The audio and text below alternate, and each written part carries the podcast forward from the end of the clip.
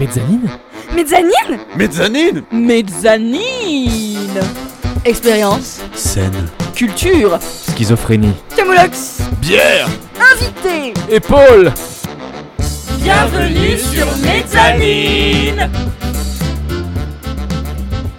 Bien le bonjour, chères auditrices et auditeurs, et bienvenue pour une nouvelle émission offerte par l'équipe Mezzanine. Culture, théâtre, société, philosophie, féminisme, cinéma, jeux vidéo, réflexion et humour. On espère que notre bulle radiophonique vous réchauffera le cœur et qui sait peut-être qu'enfin le soleil pointera le bout de son nez, car il se fait bien trop rare en ce moment. Cette semaine, l'émission sera colorée, puisque nous vous proposons de découvrir une artiste qui, armée de ses crayons et pinceaux, nous offre un monde aux mille et une images, sur des tons végétaux ou... Mais ne dévoilons pas tout, laissons-la plutôt se dévoiler elle-même au fil de l'émission. Mesdames et messieurs, nous vous présentons l'artiste Alexiane Magnin. Bonjour. Bonjour Sylvain, Manon, Pierre et Cassandre au micro. Bienvenue sur Mezzanine. Alors, Alexiane, euh, pour commencer, euh, on, va, on va parler de ton parcours un petit peu, histoire que tu te présentes euh, un petit peu et savoir euh, qu'est-ce que tu fais dans la vie. Euh, Voilà. Euh, donc, tu es, illustratrice. Ouais. Comment, quelle, quelle est un peu la jeunesse de ton parcours? Quoi, Comment tu as réussi quel, quel est ton chemin quoi? Alors, au début, en fait, j'ai toujours voulu être illustratrice. Donc, depuis que je suis petite, c'était un peu mon premier métier que j'ai voulu faire. Euh, ensuite, je suis passée par plein d'autres trucs. Mm. Et finalement, quand je suis arrivée au lycée, je voulais faire seconde générale et ensuite un bac scientifique, ce qui ne me correspondait pas du tout. Euh, et finalement, je me suis réorientée en art appliqué. Et euh, là, je me suis orientée en fait vers un BTS de design graphique. Euh, un peu par défaut, parce qu'avant, je voulais plutôt aborder ça par bah, le prisme de l'illustration et des trucs comme ça. Euh, mais finalement, voilà, j'ai fait un BTS à appliquer, euh, un BTS euh, design graphique, option média imprimé Ah. à Paris, Ouh euh, à Dupéré, euh, dans le 3e arrondissement. Euh, et en fait, j'y étais vraiment dans l'optique de je veux pas faire ça, moi je veux faire de l'illustration. mais finalement, j'ai trouvé que c'était hyper chouette d'avoir un peu Ouais. les deux tableaux. Et du coup, en, en tant qu'illustratrice, tu as eu l'occasion de travailler euh, dans quoi, euh, avec qui, euh, quel genre d'illustration tu, euh, tu fais euh, dans ton travail euh bon, en fait, j'ai pas énormément travaillé pour des entreprises. J'ai juste bah, fait mon BTS, ensuite une licence pro dans l'édition. Et ensuite, je suis allée faire un stage à Popcart. C'était une carterie. Vas-y. euh, Non, non, fini, je ne voulais pas te couper. Pardon, c'est le manque d'habitude de la radio. T'inquiète, y a aucun souci. Il n'y a Aucun souci. Euh, voilà. Et mon expérience, c'était de six mois là-dedans. Mais en fait, moi, je voulais vraiment être indépendante. Ouais. et euh, bosser pour des clients euh, que moi je choisis et faire les, projets d'un bout à l'autre et tout. Du coup, voilà, j'ai plus d'expérience en études que d'expérience professionnelle en entreprise. Ok. Mais en fait, je suis indépendante depuis 5 ans maintenant. Ah, Ouh. quand même, euh, mine de rien, euh, c'est pas mal. Hein. En fait, j'ai commencé en parallèle avec mes études Ouais. quand, les projets, quand certains projets ont commencé à venir. Ok. Voilà. Vas-y. euh, Et du coup, euh, moi, ça m'intrigue ton BTS. euh, Qu'est-ce que tu as fait euh, dans ce BTS Comment il fonctionne euh, exactement euh? Euh, alors en fait, en gros, la première année, on fait plusieurs projets un peu et on touche à plein de choses. Euh, Par exemple, la photographie, euh, et des projets plus sur l'illustration, sur l'édition. Euh, moi, c'est vraiment ce côté euh, impression, etc. Enfin, d'avoir des objets euh, papier à la fin qui m'intéressaient. Et en fait, la deuxième année, on fait un projet professionnel où là, vraiment, on fait un projet d'un bout à l'autre. Donc, on se choisit une thématique. On a un professeur un peu plus tuteur qui, qui nous assiste. Et à la fin, bon, on présente le projet, on a un oral, on a... c'est vraiment le gros truc de l'année. Ok. Et euh, bah, moi, j'avais fait quelque chose sur les cercles de silence. Je ne sais pas si vous connaissez. euh. Non, je Non. connais pas du tout. Du en fait, c'est des, des manifestations silencieuses en soutien aux immigrés aux sans-papiers. Et il y en a dans un peu toutes les villes de France, mais ils n'ont pas du tout de communication. Et en fait, j'avais fait tout un système avec des dossards, des pochoirs, enfin tout un travail sur euh, l'engagement euh, Hum. des manifestants, qu'ils puissent faire les trucs eux-mêmes et tout. Et ça t'occupe euh, toute la deuxième année en gros. Voilà. Trop chouette. Et euh, euh, plus tard, euh, en fait, dans ton parcours, idéalement, t'aimerais travailler euh, vers quoi, en fait euh? Alors, euh, bah, l'idéal, ce serait d'arriver à vivre euh, sereinement. Ouais. Comme nous tous. Clairement, c'est ça. Ouais.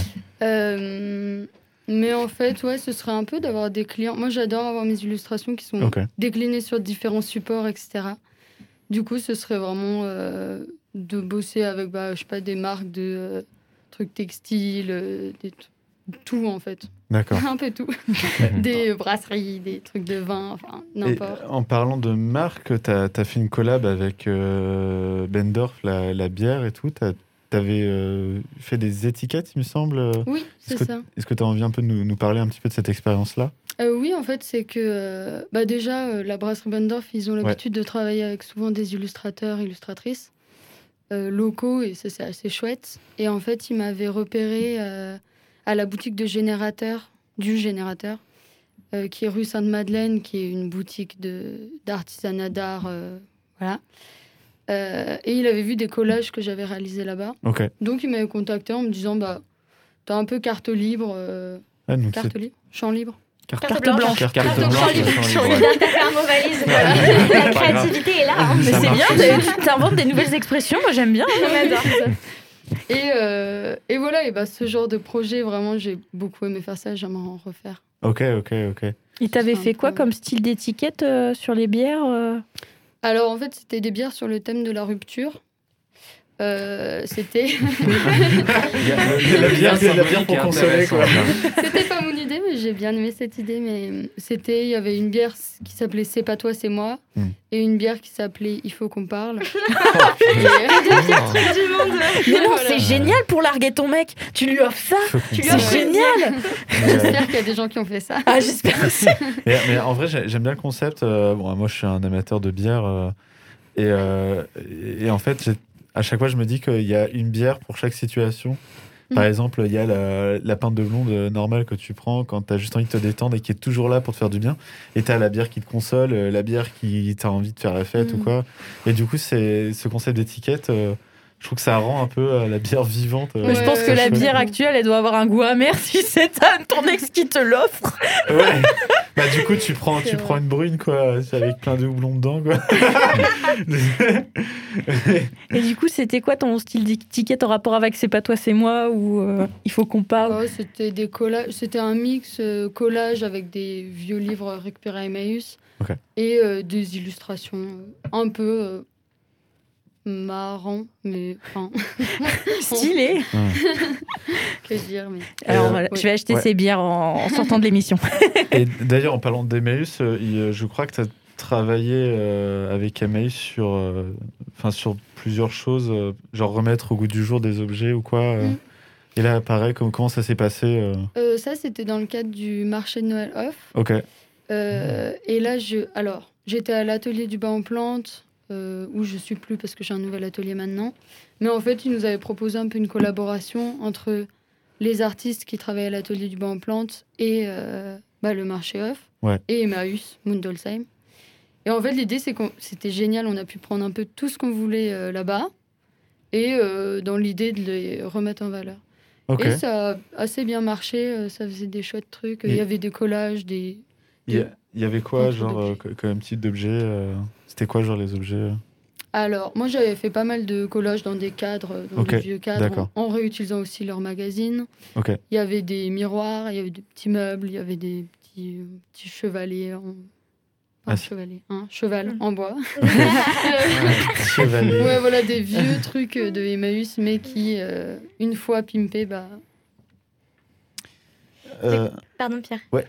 Voulais juste, juste, je me trompe pas, je pense que j'avais vu, c'était sur Instagram, je sais pas si t'avais. Je crois que t'avais filmé, mais euh, tu faisais tes ornements floraux en fait euh, sur des pots. Oui, C'était pour Emmaüs aussi. Ouais, ouais, je me c'était trompe pas parce que j'ai trouvé ça vraiment euh, trop magnifique, quoi. Vraiment, c'était Ouais. euh, c'était Merci hyper chouette.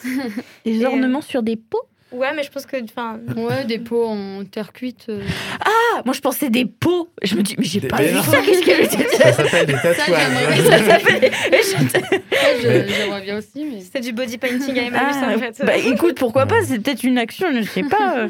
Ah, sur des pots en terre. Ah, ça devait. Ah oui, oui, Oui. oui, c'est bon. Je les ai.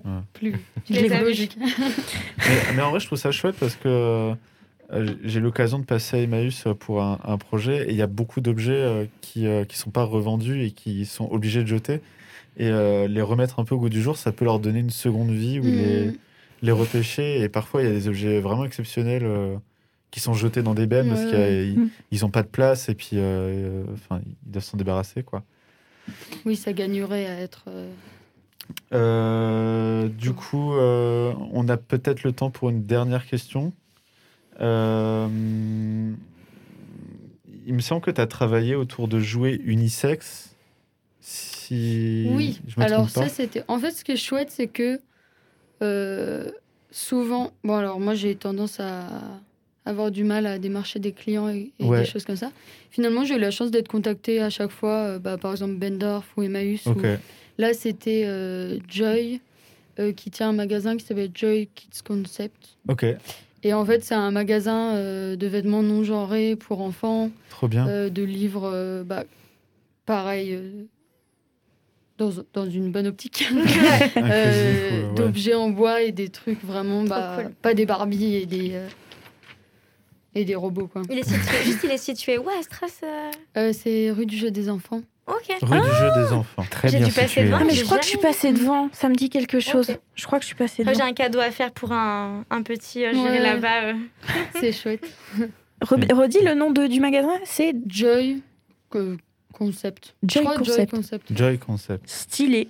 Stylé. Euh, et sur ce, ce petit tips, euh, je propose qu'on passe à la chronique de l'explorateur des planches. Oh mamie, regarde un bateau Mais mon enfant, ce n'est pas n'importe quel bateau, c'est le bateau. Oh, j'ai oublié. Mais ce ne serait pas le bateau nommé le culturiste? Oh oui, le bateau du culturiste, je m'en rappelle, avec son capitaine, le fameux. euh, le- le- le- le- L'aspirateur de branche, non Non mamie, c'est l'explorateur des planches Comment Que vois-je Un spectacle Spectacle en vue Spectacle en vue. Larguez les avares Sortez la bière de la cale Ce soir, nous sortons.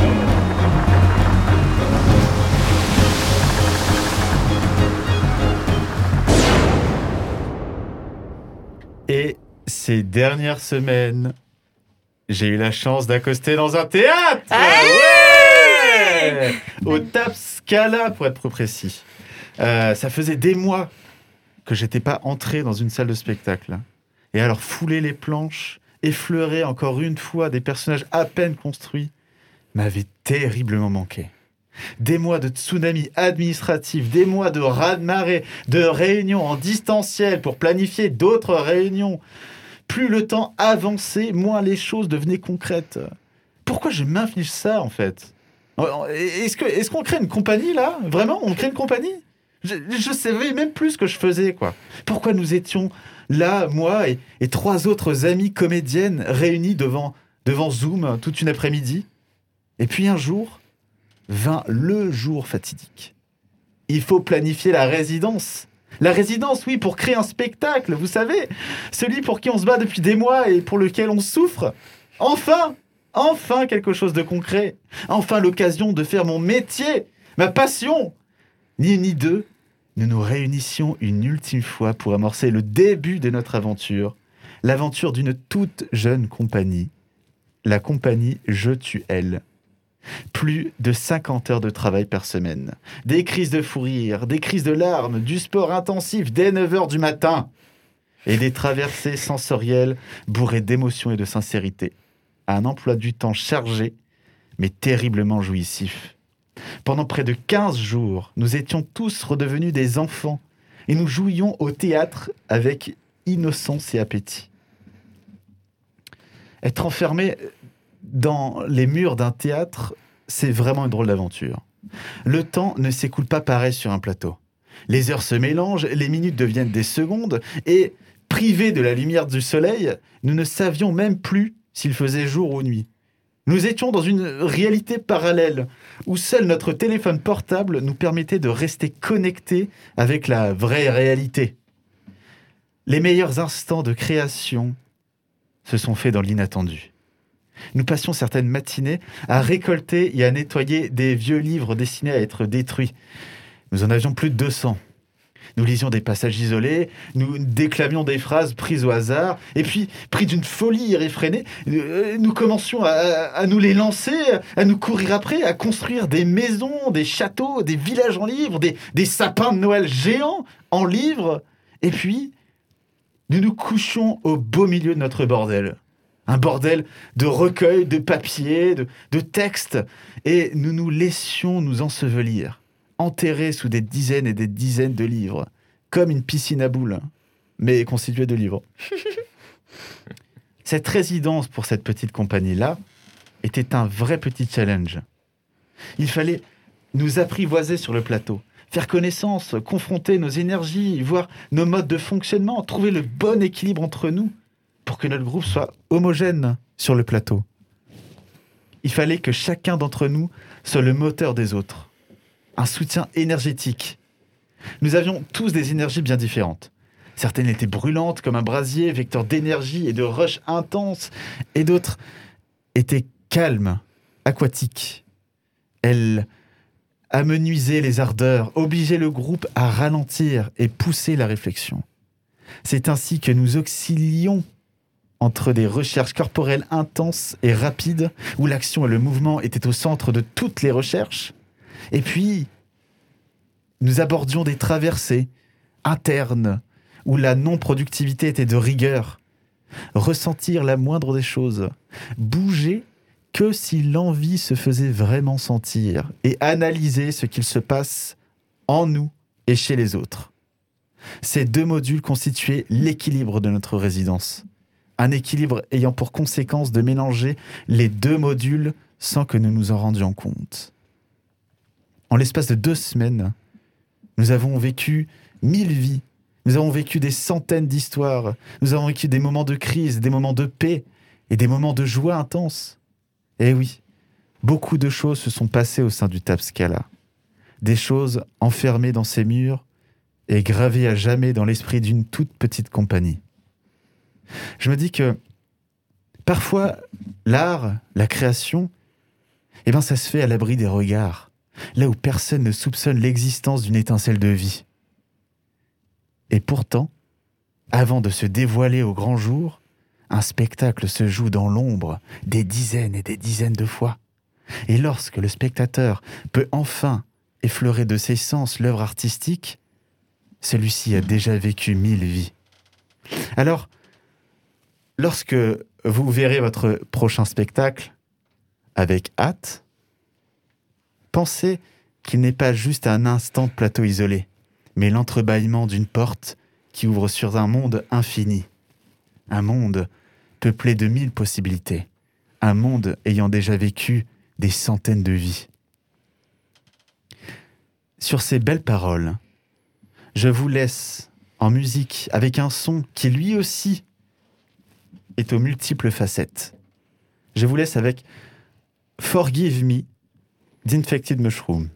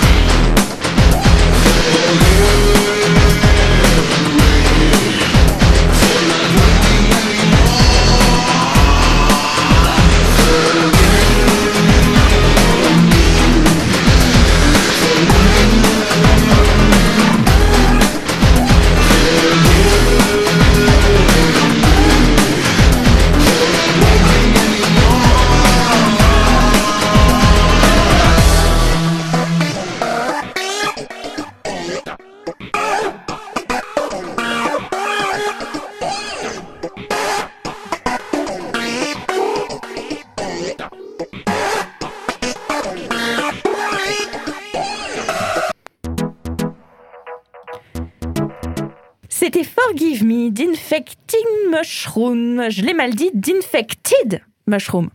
Pour les auditeurs qui nous rejoignent, vous êtes dans La Mezzanine, Cassandre, Sylvain, Manon et Pierre au micro. Nous accueillons aujourd'hui une, artiste, illustratrice, Alexiane Magnien, qui nous ouvre les portes de son univers artistique. Ça va Alexiane? Oui, ça va. Eh ben, euh, on va s'attarder donc sur ta vision en tant qu'illustratrice. Illustratrice, c'est compliqué de parler. euh, eh bien déjà, euh, est-ce qu'il y a... C'est quoi le déclic que tu as eu pour être illustratrice? Est-ce que c'est en une œuvre euh, ou un film ou je ne sais quoi? Qu'est-ce qui t'a donné envie d'être illustratrice?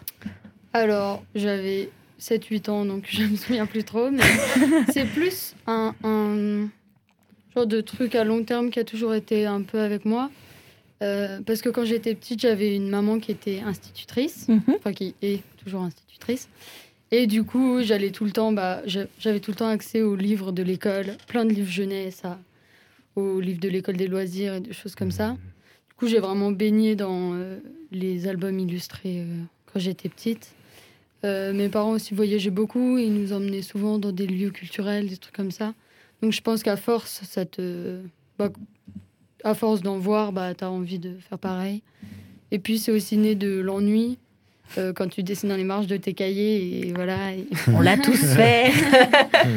et j'avais des profs qui me laissaient dessiner parce qu'ils voyaient que ça m'aidait à me concentrer aussi ou des trucs comme ça. Ah, c'est bien ça. Je me reconnais beaucoup en toi. C'est intelligent, ouais. Moi, j'ai appris à dessiner en cours de philo parce que mon prof était nul.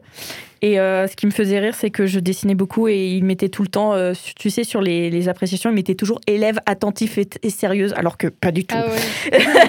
ouais, moi c'était une prof de français comme ça au collège où euh, à la fin de l'année elle a dit à mes parents Oui, Alexiane elle dessine et tout, mais ça me pose pas problème. Et moi je croyais que je l'avais berné depuis le début, mais pas du tout. C'est bien, c'est intelligent parce qu'on n'a pas tous la même capacité de concentration et parfois on a besoin de faire deux choses à la fois pour être Ouais, c'est ça. C'est cool. Et euh, comment est-ce que tu décrirais ton travail euh, si par exemple euh, tu, tu expliquerais ton travail à des gens qui ne le connaissent pas Comment est-ce que tu le décrirais? Euh, je dirais que ça, c'est des choses qui sont issues de la réalité du quotidien et des choses comme ça à la base. Euh, par exemple, je dessine énormément de dessins d'observation et comme je vis principalement dans des villes, euh, plutôt des bâtiments, des trucs architecturaux et tout, euh, des plantes, et, etc. Et du coup, je dirais que c'est euh, assez varié. C'est bien Et euh, voilà. euh, et bon, en fait, j'allais dire ancré dans le réel, mais pas vraiment, puisque des fois, je m'égare un peu. Ah, c'est difficile à dire. Mais il faut s'égarer dans le réel. Et euh, est-ce qu'il y a des, des thèmes ou, ou des ambiances que tu adores faire? C'est quoi tes thèmes ou tes ambiances préférées que c'est- pas très français, mais qu'est-ce que tu adores dessiner? Le truc que vraiment, euh, c'est ton truc préféré. je le dis tout le temps partout, mais c'est les maisons. Euh, ouais, les villes. Euh, après, aussi, les paysages. En fait, disons que par exemple, les personnages et les choses comme ça, je, je les dessine, mais plus pour des raisons pratiques, genre si c'est pour raconter une histoire ou des choses comme ça. Mais ce qui me fait vraiment plaisir, c'est les décors et, et les choses comme ça. Et aussi des images où ça fourmille un peu et avec des choses un peu cachées à droite à gauche. Non, donc toi, t'adorerais faire euh, des albums de Trouver Charlie. Oui, je pense, ouais. Et euh, est-ce qu'il y a, euh, est-ce qu'il y a des artistes particuliers qui t'inspirent pour faire tes dessins ou, ou peut-être euh, des, des BD ou des, des, des peintres ou je ne sais quoi? Euh, bah, à la base, c'est venu pas mal quand j'étais plus petite. Et du coup, c'était un peu.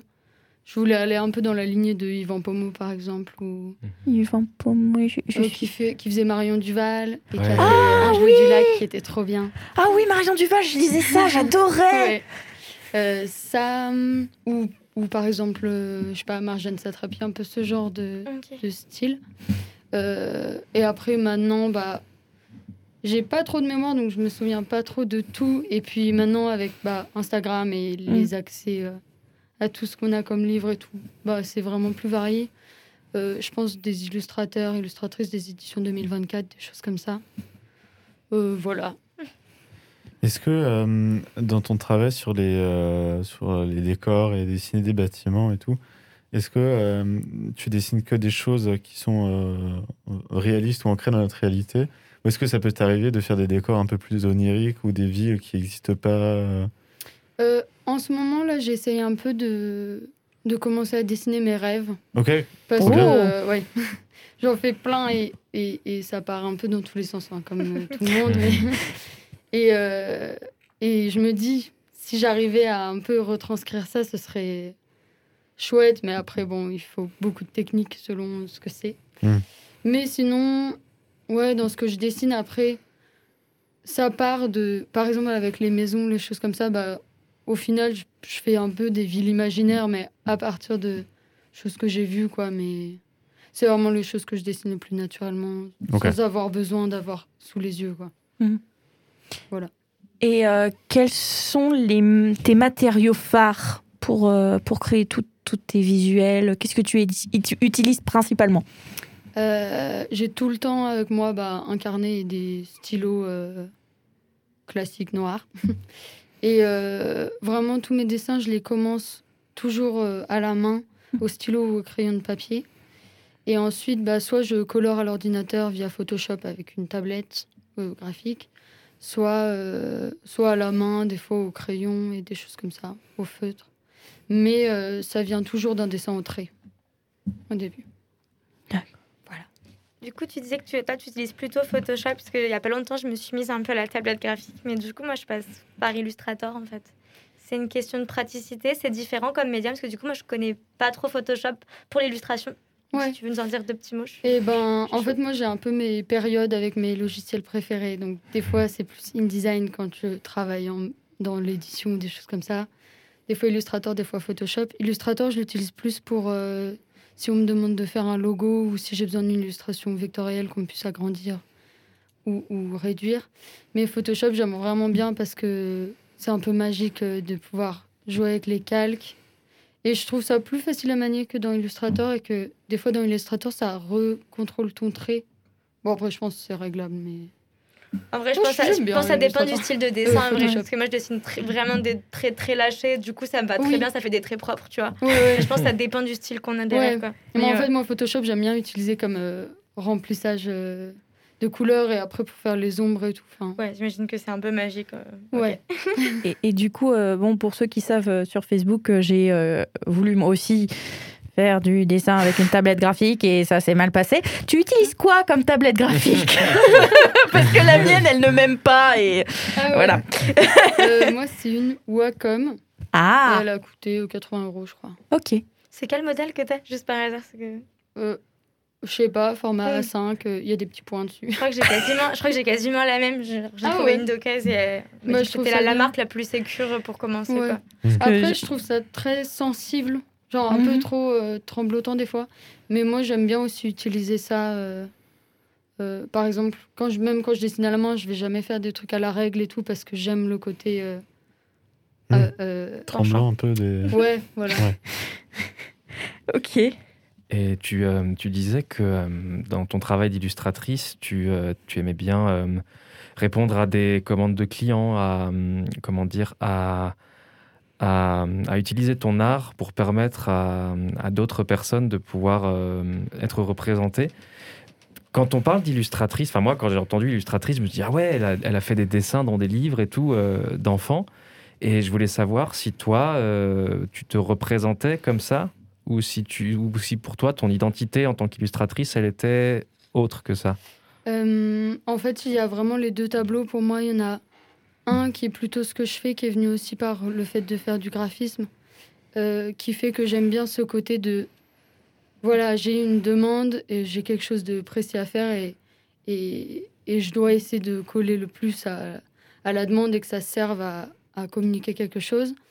Euh, mais d'une autre part, mon rêve absolu, ce serait quand même de d'écrire une bande dessinée. Ah, Je suis Et, très et bon d'illustrer des livres jeunesse et des bandes dessinées aussi pour plus un public ado ou adulte, tu vois. Mais euh, en fait, c'est ça. Mais le problème, c'est que j'ai tendance à commencer plein de projets et pas forcément les finir. C'est pour ça que ta vie est longue. Mais, voilà. Euh, mais ouais, ce serait le truc ultime. Oh, et encore mieux, ce serait un truc édité en bonne qualité euh, et a- ensuite adapté en dessin animé. Alors là, Waouh Bon, si tu veux faire ça, un un dessin de animé, vie. t'as plein de comédiens voix off ici. Engage-nous bah voilà, on fait un truc. Eh ben parfait, on va en parler à la fin de l'émission, super. En tout cas, je, je souhaite que, que tes projets euh, euh, se concrétisent parce que j'aime beaucoup ce que tu fais. Eh bien, on va se, se lan- lancer tout de suite la chronique de, de la cyberpassagère. Donc. Mise en route des réacteurs. Trajet en cours d'analyse. Objectif planète vidéothèque. Enclenchement du système dans 10 secondes.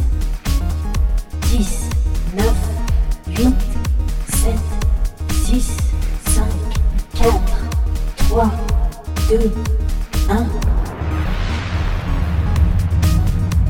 Chronique de la cyber passagère téléchargée. Écoute imminente. Qu'est-ce que j'aime mon générique, je le dis à chaque fois. Ah d'ailleurs, pour ceux qui ne le savent pas, c'est les musiques du youtubeur Antox Colaboy qu'on a eu la chance. Un grand merci à lui parce que c'est un youtubeur de talent. Bref, fait des super lives. euh, et qui fait Le des super soir. lives le lundi soir. Euh, bon, les, les amis, euh, reconcentrons-nous parce que vous allez avoir affaire à Cassandre la sérieuse. Eh ouais, parce qu'aujourd'hui, il faut qu'on parle ensemble d'un jeu vidéo et de pas n'importe quel. C'est français ça Et de pas n'importe quel jeu vidéo. Parce que j'ai envie de vous parler d'une licence qui est très importante pour moi.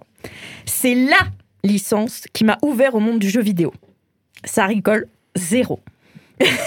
si je vous parle d'un héros avec des cheveux en porc épic qui combat les ténèbres avec une clé géante et qui a le pouvoir de l'amitié, ça vous parle? Yu-Gi-Oh! J'aurais dit Cloud à la base, mais euh, il n'a pas de clé. il, il a pas de clé Yu-Gi-Oh! Tu il- fais la ramage, je veux dire Sonic, non truc du genre. Alors non, ce n'est pas ça. C'est dommage que vous ne connaissiez pas, mais c'est pas grave. je- ça va être l'occasion de vous euh, partager euh, ce jeu vidéo. Je voulais parler de la licence Kingdom Hearts. Et euh, en l'occurrence, je voulais parler du dernier en date. Enfin non, c'est pas le dernier. Il y a deux autres qui sont sortis avant, mais euh, l'un des plus récents, c'est Kingdom Hearts 3. Il faut qu'on en parle parce que je suis dubitatif. Oui, madame. Bon alors déjà il faut que je commence par le début parce que de ce que je comprends vous ne le connaissez pas. Donc qu'est-ce que c'est Kingdom Hearts? Eh ben c'est une licence de jeux vidéo qui commence en 2002 et qui compte à ce jour une douzaine de jeux environ. Ça fait beaucoup. Donc euh, si je commence à vous raconter l'histoire, on en a pour des plombes. Euh, mais si je devais résumer en quelques mots, on va suivre principalement un jeune homme, Sora, les cheveux en porc épic, c'est lui, qui, qui est désigné comme le porteur de la Keyblade. C'est une épée en forme de clé qui a le pouvoir de vaincre les ténèbres. Donc Sora va donc euh, parcourir le monde à la recherche de ses amis qu'il a perdus, accompagné de deux acolytes.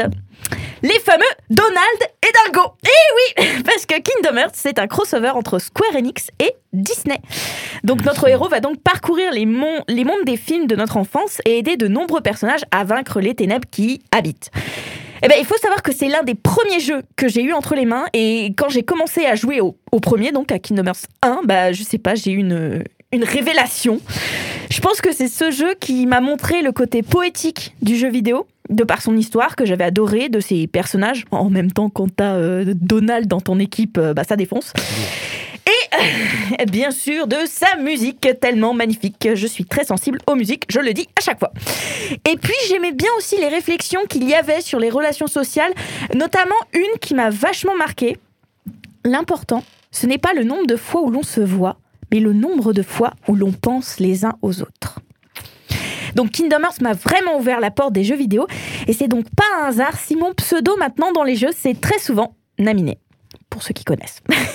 c'est donc avec impatience que j'attendais le Kingdom Hearts 3 qu'on a attendu 10 ans quand même. et bah comme je le disais plus haut, euh, je suis dubitatif. bon déjà chose que je ne peux pas contredire. Le jeu est magnifique.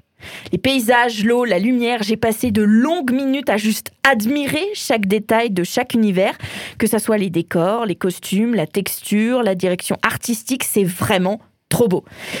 À cela, tu ajoutes les combats qui sont plutôt dynamiques et puis il est possible de débloquer des pouvoirs spéciaux assez originaux et assez cool à débloquer. Et puis, je les remercie pour l'univers sur Pirates des Caraïbes 3, qui est juste génial à jouer. Vraiment. Mais malgré tout cela, bah, je me suis vite lassée. En fait, le jeu m'a même un peu frustrée parce que dès que quelque chose me plaisait, bah ça durait pas. Euh, par exemple, j'étais super ravie de pouvoir contrôler Aqua et Riku, donc ces deux personnages que j'aime beaucoup. Mais euh, j'ai pu jouer avec eux en tout 5 minutes dans le jeu. Et dans le genre frustrant, bah, ça se pose quand même un peu là. Autre point, et je suis triste de le dire, bah, j'ai un problème avec le scénario, qui est d'habitude la chose qui me plaît beaucoup dans Kingdom Hearts, mais euh, bah, bon, je vais pas lui reprocher que si on n'a pas joué aux autres caches avant, bah, on comprend rien parce que ça ça me paraît un peu logique en fait. Si tu veux commencer la saga The Witcher ou Mass Effect par exemple, tu vas commencer par le premier, sinon tu vas être un peu largué. Bah euh, là c'est pareil. Mais euh, le problème c'est que Kingdom Hearts ça regroupe 12 jeux avec plein de personnages qui s'entremêlent. Du coup bah on s'y perd assez vite. Même si on a joué à, tout- à tous les jeux. Et puis surtout le, le dénouement euh, il est trop facile. Je m'explique. Dans Kingdom Hearts, il faut retenir qu'on découvre euh, trois groupes d'amis principaux, si je puis dire.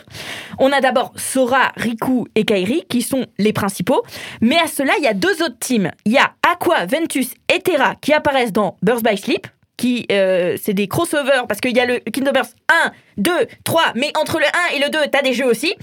Donc, c'est les- compliqué, je vous ai Les dit. Avengers, en fait. c'est ça. C'est un peu le même délire.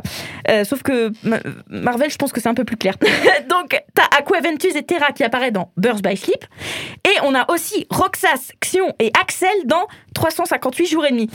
Et ben, ces trois groupes d'a- d'amis finissent tous par être séparés par mille et nu- une raisons. Je vous ai dit, c'était très compliqué. Et euh, les développeurs ont décidé de tous les réunir dans Kingdom Hearts 3.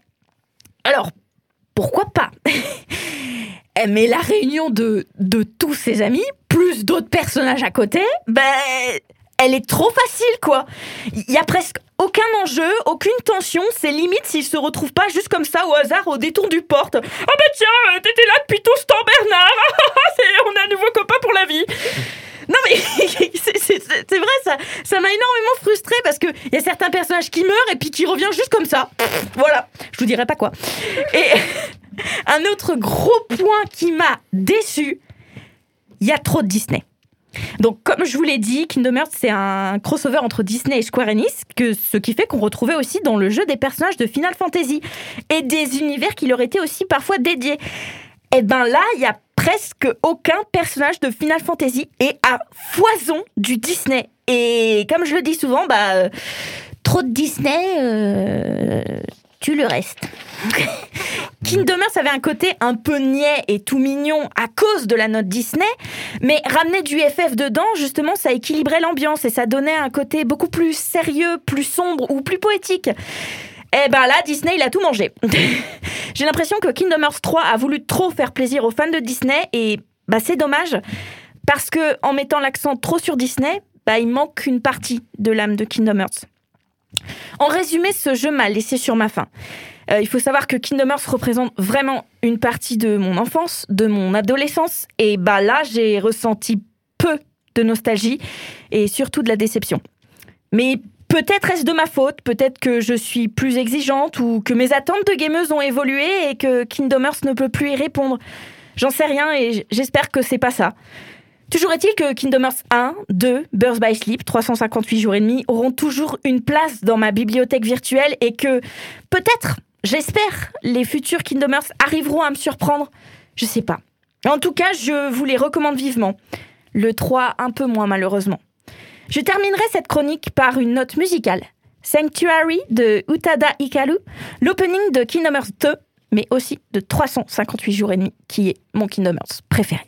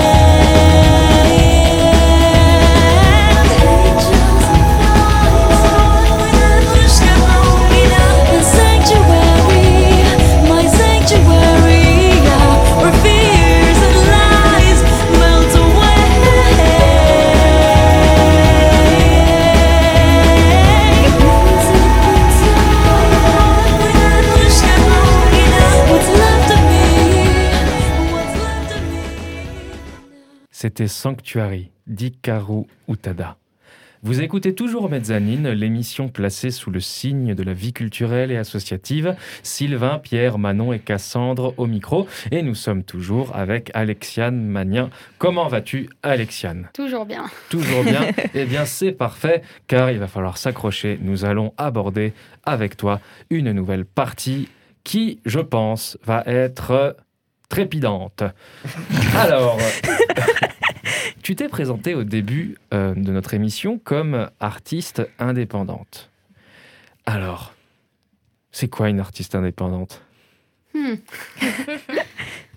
Euh, C'est-à-dire que c'est quelqu'un dans une situation un peu précaire, mais qui l'a choisi en l'occurrence.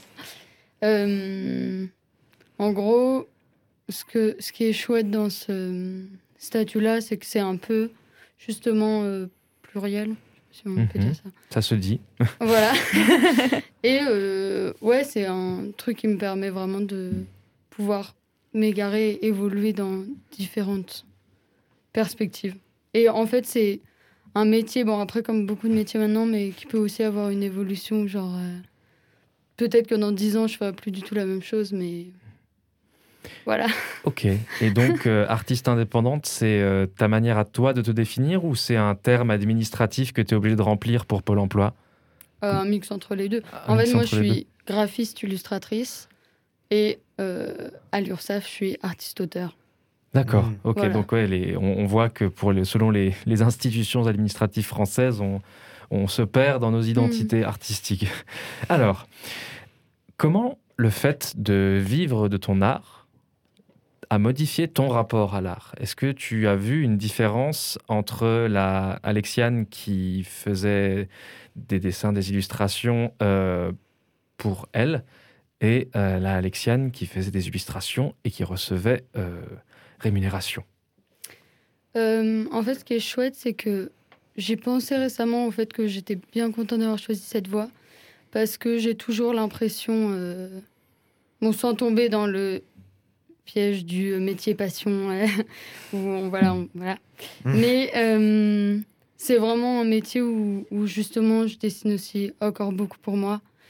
Et euh, même si il y a quand même ce côté où il faut euh, trouver des clients, nanana, démarcher, euh, essayer de vivre, ça me permet toujours d'avoir énormément de temps pour dessiner pour moi. Et en fait, des fois, je dis que je travaille, mais en fait, en fait, je considère ça comme du travail puisque ça me fait forcément améliorer mon style, etc. Euh, mais c'est aussi principalement pour moi. Donc tu associes en même temps travail, amélioration, perfectionnement Ouais. et euh, évasion, si j'ai bien compris. Ouais. Très bien. Euh, tu expliquais aussi que tu avais fait un BTS en art, Design graphique. en design graphique. Donc j'ai l'impression que dans ton, dans ton dans tes œuvres d'art, il y a deux parties, si je me trompe. Il y Mm. a la partie euh, illustration artistique euh, créatrice et la partie euh, art appliqué, Mm. qui s'applique à, à des objets du quotidien. Mm. Est-ce que dans, dans ta manière de voir tes œuvres, tu fais une différence entre l'art appliqué et l'art artistique, si je puis dire ou... En fait, je dirais que l'art appliqué, disons que j'aime bien euh, avoir abordé ça par le biais de l'art appliqué et pas forcément par le biais de l'art plastique, parce que je crois que j'aime bien le fait de de pouvoir utiliser ça pour quelque chose. de- Bon, c'est un peu capitaliste ce que je Non dis. mais vas-y, justement, c'est bien. J'avais Euh, dit que ça allait être un peu, euh, un peu brûlant C'est vraiment pas du tout ma, ma façon de voir la vie, mais Bah, enfin, après, ça reste un métier, quoi. Donc, Ouais, euh, il voilà. faut en vivre. Donc, Tu euh, Et en travailles, fait, ça vaut disons- quelque chose. Oui, voilà, c'est ça. Et disons que j'aime bien le côté, euh, on me demande de faire euh, quelque chose et, et je bidouille pour y arriver. Et ça, c'est plus le côté à appliquer. Et pour moi, tout ce qui est vraiment illustration pure et dire, bah, c'est plus quelque chose qui va être personnel et, et- et dans l'idée bah, de, par exemple, l'écrire une bande dessinée ou, ou voilà. Et en fait, c'est bah, un peu ouais, les deux tableaux sur lesquels je veux travailler. Et, et je me suis peut-être un peu éloignée de la question. Non, mais non, mais pas du tout. De toute façon, nous sommes là pour parler librement. Mais euh, c'est intéressant cette, euh, ce chemin que tu nous proposes, car finalement, on a tendance à cantonner l'artiste dans un statut euh, éthéré, dans un statut euh, non concret, on va dire, et toutes les personnes qui pourraient nous dire que l'art ne sert à rien. Mais finalement, ton, si j'ai bien compris, ton, ton art, ta vision artistique s'inscrit dans, un, dans, dans du concret. Mm. Et euh, est-ce que tu considères, toi, que euh, une œuvre d'art a une valeur particulière dans la mesure où elle s'inscrit dans un contexte particulier, par exemple celui de l'art appliqué Tu veux dire. Euh, tu peux reformuler ta question. Pas de souci. Est-ce que tu penses que, est-ce que tu penses qu'une œuvre d'art, euh, comme une peinture présentée dans une exposition, par exemple, a la même valeur qu'une œuvre d'art euh, qui pourrait être une réutilisation d'un objet qui serait, en- qui servirait ensuite dans le quotidien, par exemple euh, pour du mobilier ou même pour de Mm. l'utilité générale? Oui, ou, ou de la communication et tout. Oui. Euh, en fait, disons que en termes de ce que j'aime bien faire, j'aime l'idée aussi de, de bah, l'idée du concret, etc. Mais euh, pour moi, l'art, c'est vraiment quelque chose de nécessaire au-delà de ça. Et, ça, c'est un peu la partie euh, bah, plus technique en mode euh, il faut que je mange et que j'ai des clients. Mais vraiment, pour moi, l'idée, c'est vraiment. Bah, par exemple, dans ce que je fais, c'est aussi le côté de de tous les gens qui me disent qu'ils sont heureux quand ils ont des trucs de que j'ai fait euh, ou ouais pour moi aller voir des expositions voir du cinéma des choses comme ça bah c'est nécessaire mais pas dans un but bah euh, alimentaire etc enfin Mhm. en gros on a besoin de l'art point Ok. Non, mais c'est ça. Puis il n'y a pas de honte à vouloir vivre euh, de, de, de l'art qu'on fait. euh, Mm. C'est, euh, on, on est tous, euh, on est, on est, on parle entre artistes aujourd'hui, et euh, c'est normal euh, de vouloir en vivre. C'est ce qu'on a décidé de faire. Oui. Donc, Et puis ça, c'est plus lié au graphisme, mais c'est vrai que euh, dans l'idée de d'écrire des livres et des choses comme ça, c'est pas tant, euh, c'est pas tant le but financier, c'est, ce serait plus genre la réalisation d'un projet personnel et communiquer des émotions. Et, et je trouve ça genre incroyable quand tu lis une BD et que tu ris ou tu pleures. Enfin, genre c'est fou. Euh, bah, du coup, euh, moi, ma question, c'est euh, comment, comment, en tant qu'illustratrice, tu peux trouver un- une stabilité euh, dans, dans ton travail? Par exemple, chez les comédiens, nous, on a le statut euh, d'intermittent du spectacle qui nous protège.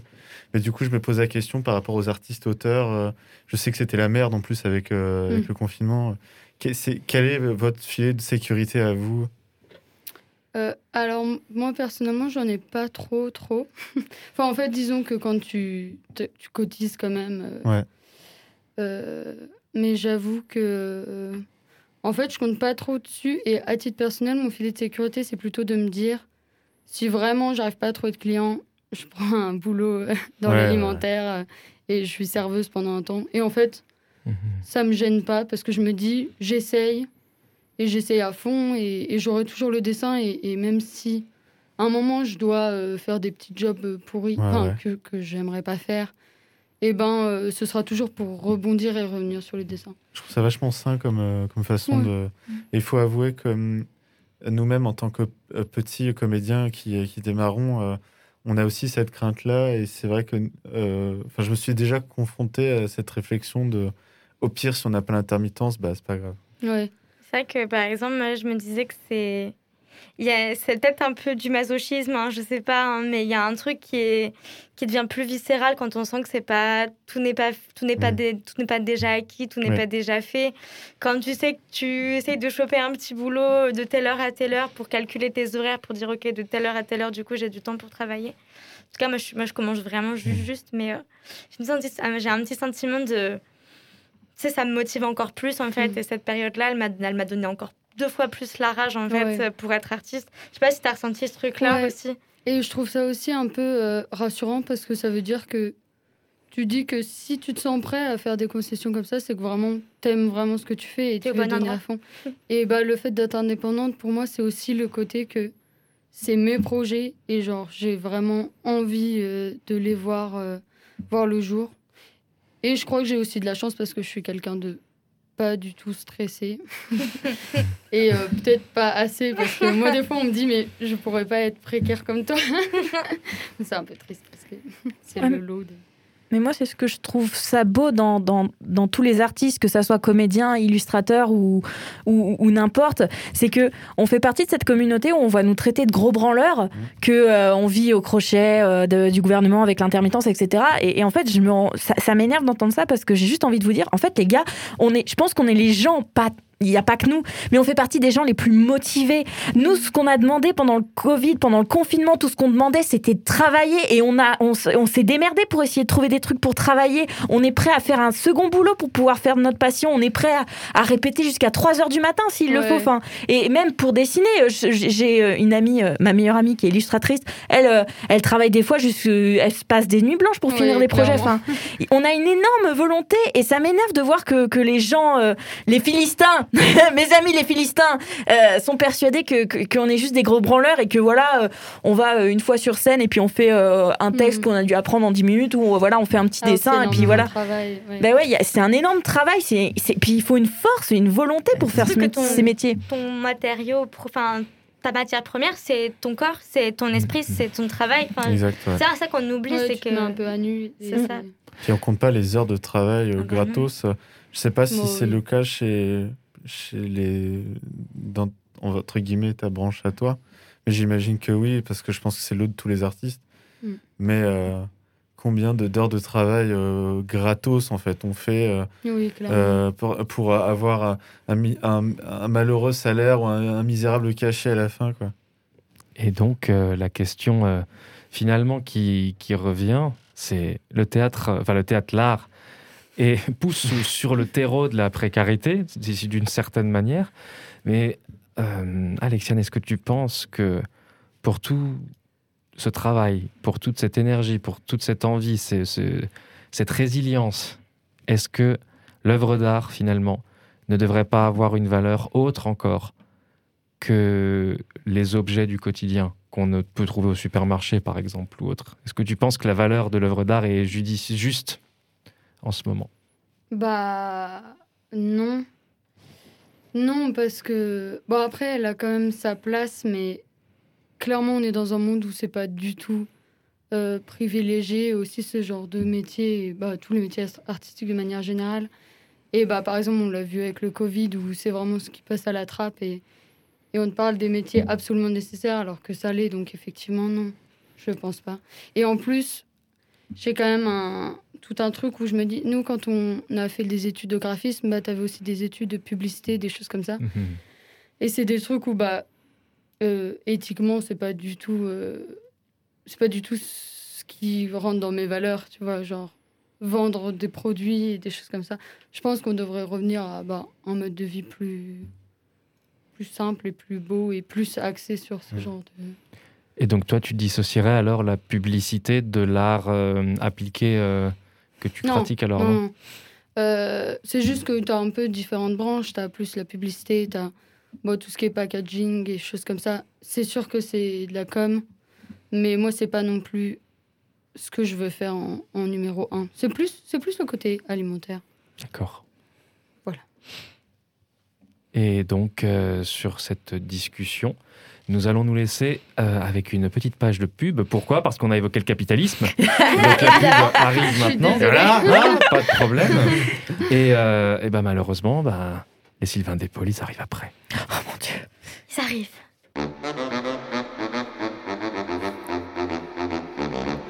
Mezzanine? Mezzanine? Mezzanine Mezzanine Expérience, Scène. culture, Schizophrénie. Camoulox, Bière invité Épaule Bienvenue sur Mezzanine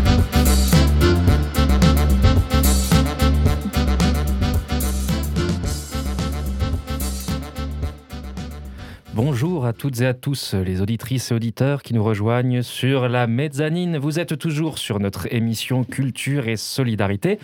Cassandre, Pierre, Manon et Sylvain au micro. Nous sommes toujours avec notre invitée Alexiane Magnien. Bonjour Alexiane. Bonjour. Euh, J'espère que tout va bien encore. Oui. Parfait. Et nous nous étions quittés sur la fin de notre talk. Nous avions une page de publicité, mais ils arrivent, car la publicité les a excités, les a rendus fous. Ils sont là, la chronique du Sylvain d'épaule. Il arrive. Il, je, je ne peux plus le contrôler. Il, Il est là. Il arrive. Non, non, non. Partez. Allez vous cacher. Courez. Il est là. Le Sylvain d'épaule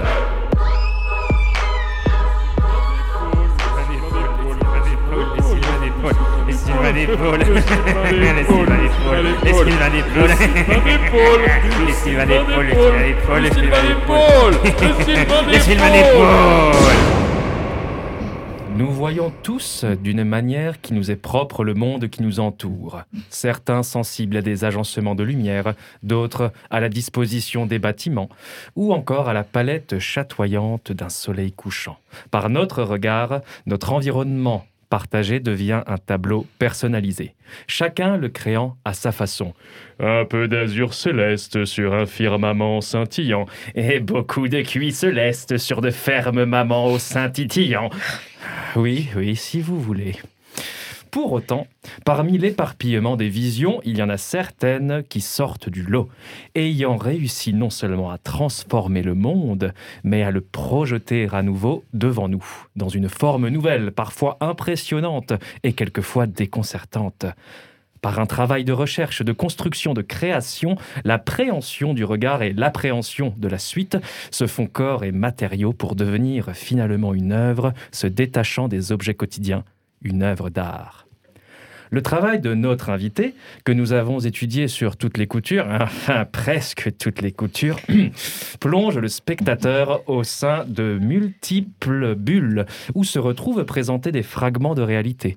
Une réalité augmentée par une reproduction graphique offrant de nouvelles perspectives oniriques, de par la féerie introduite ou touchante de simplicité, car nous est montré ce qui nous entoure sans que nous l'ayons vraiment remarqué. M'est venue à l'esprit une question, au milieu des atermoiements de mes compagnons. Je ne te permets pas de décrire mes analyses de Spinoza de cette façon. Et moi, je cherchais juste sur Pornhub une sextape de Macron. Je... Quoi? Il leur faut des vacances. Comment la philosophie a traité les créations des personnes qui, aussi bien par leur regard et par leur réflexion, ont su captiver ou choquer les publics sur des générations?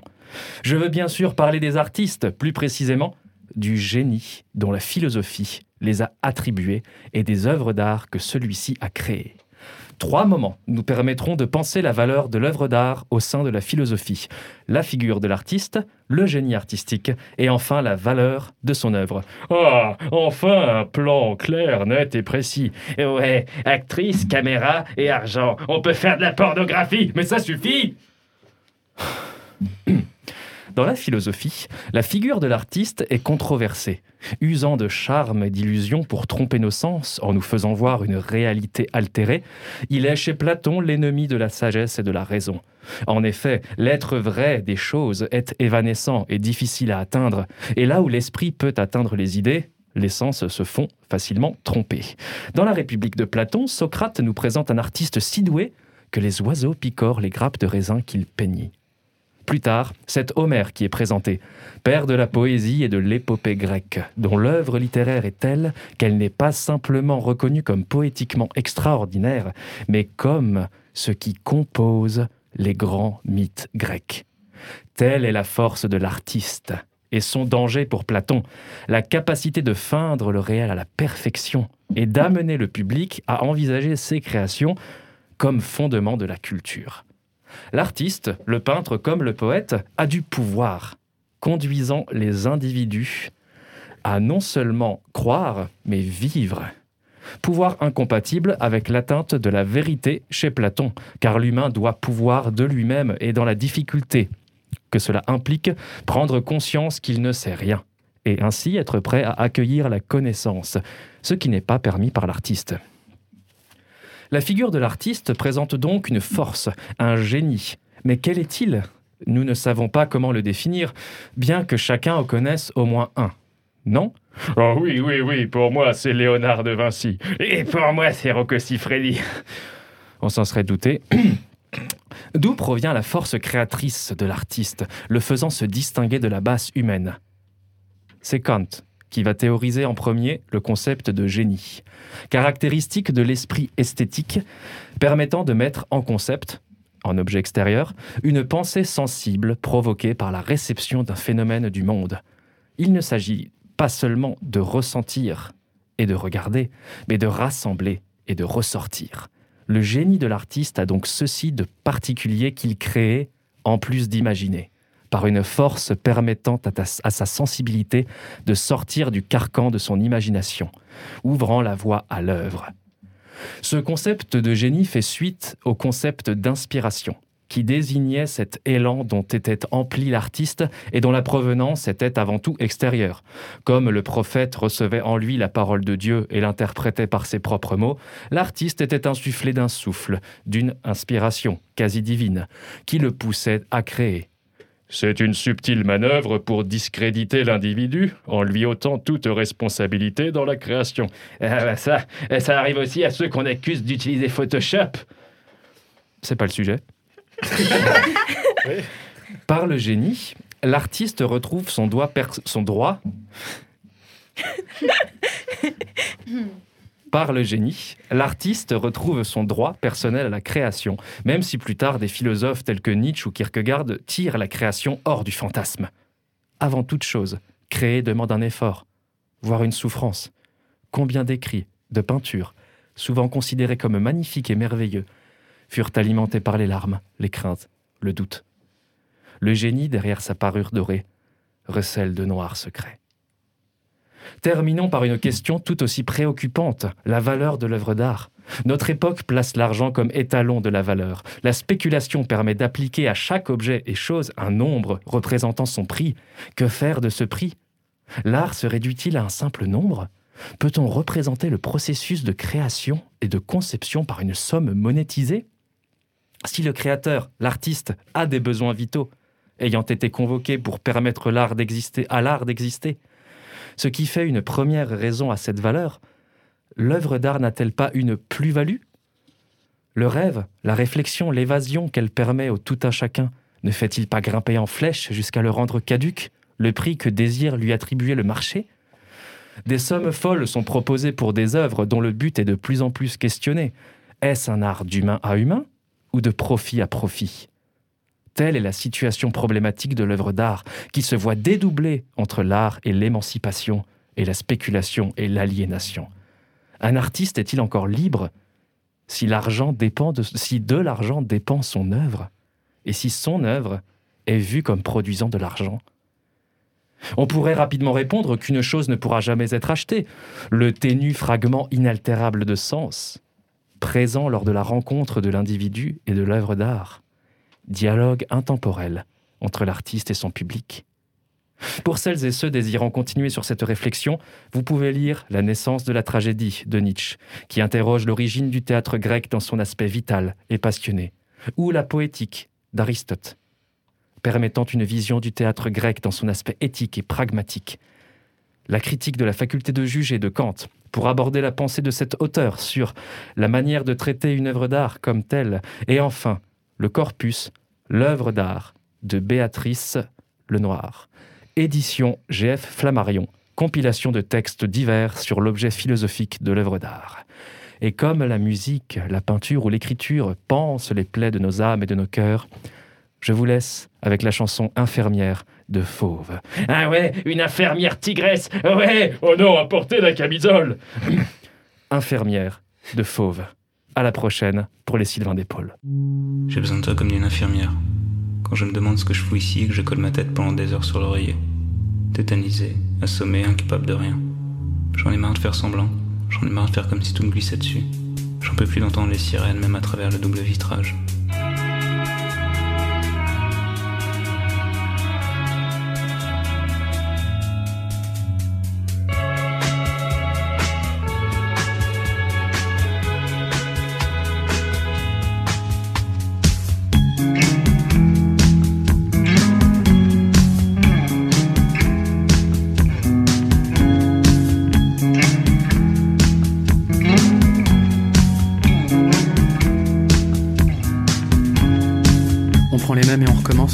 M'étais décidé à sortir parce que je supportais plus d'être chez moi. Je suis allé rejoindre des gens dans un de ces pubs irlandais merdiques qu'on trouve sur les grands boulevards. À une table sur ma gauche, il y avait un groupe de filles, dont une qui m'a tout de suite plu. Elle était un peu mate de peau, mais avec des cheveux châtain clairs, ou blond foncé, je sais jamais. Mais surtout, elle avait l'air douce, bienveillante et sereine, comme si elle avait pas renoncé à rien, comme si elle avait jamais douté de la beauté du monde, ni de celle des hommes.